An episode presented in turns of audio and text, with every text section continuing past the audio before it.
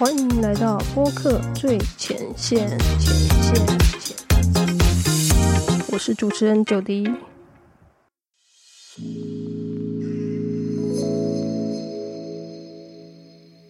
Hello，欢迎回到播客最前线。今天这集我们要分享的是 Podcast 节目没人听，何时该转型，何时该收摊呢？首先要跟大家分享，当你要判断节目是否该停止或者做出改变的五个征兆。那第一个是你对节目主题已经丧失热情。好，假设你今天聊的是一个是一个关于财经新闻的这个频道，好，那有可能你当初我举例啊，有可能你当初只是为了要自我挑战，然后想说你做这个财经新闻的这个频道。可以激励自己，哦，学习更多关于这个财经方面的这个产业知识也好，快讯也好。但有可能你的人生啊走到这边，你已经工作上已经不再需要知道这些财经的讯息了，那你可能就丧失了这个动机，所以也因此对这个主题没有热情，这是一个征兆之一。好，那通常如果是遇到这样的征兆的时候，就会建议真的是应该要停下来思考看看是否要停止，或者是要转型。好，那我们最后会再分享一下，说到底下一步应该怎么做。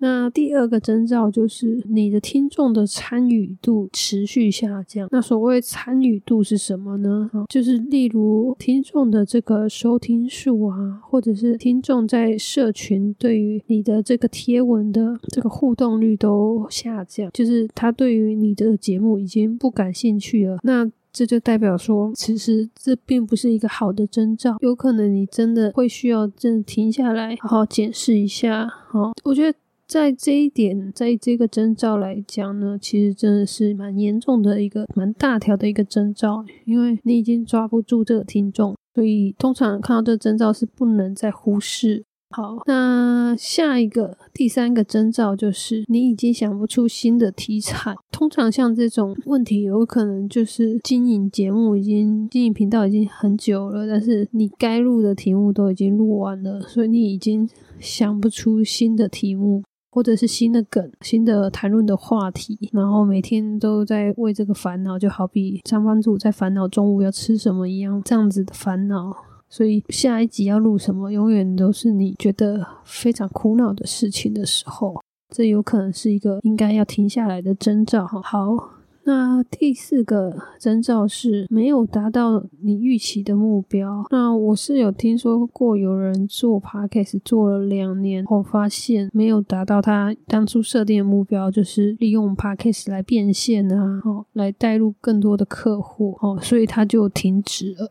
我觉得像这一点的话，如果是你当初有一个预期的这个目标，其实你应该要设的是一个时间点。假设你给自己的时间是一年的话，好，那你就设一年。那一年到，你就必须要停下来评估看看，你有没有获得你想要的。那你的节目的收听数有没有成长？这两点是最重要的。那如果你想要的那些目标都没有达到的时候，到底还要不要继续做呢？其实你就必须要回归到你的当初做这个的初心，好。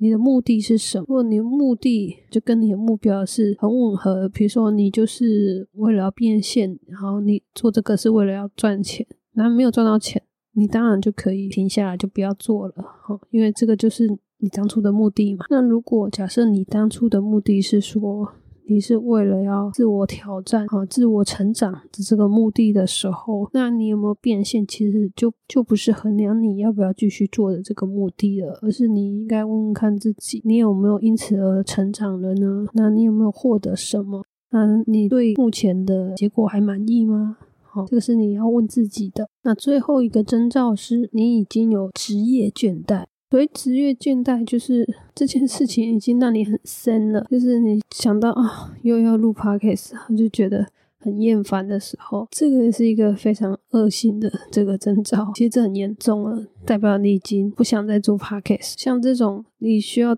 停下来或转型吗？我觉得你可能需要先休息一段时间。哦，所以以上这五个征兆，如果你不是最后一个征兆是职业倦怠的话。你都可以考虑要不要转型，换一个频道的题目主轴。哦，所谓的题目是说，你可能原本做的是假设是教育哈，你可以转去另外一个完全不同的，比如说是一个生活休闲的，哦这个主题，就是你要一个比较大的改变这样子哦，然后你去试试看有没有可能再因此而找到你的热情。那另外一个建议也是，你可能也是要趁机休息一个。一个月或三个月，甚至半年，你看你需要多久的休息时间都可以。最重要是借着这段时间帮你自己去充电，然后让你再找到一个继续做 podcast 的这个动力。我觉得这才是对你自己最好的方式。好，那今天节目就分享到这边。下集预告 podcast 节目的成功指标到底应该如何衡量？那就这样啦，拜拜。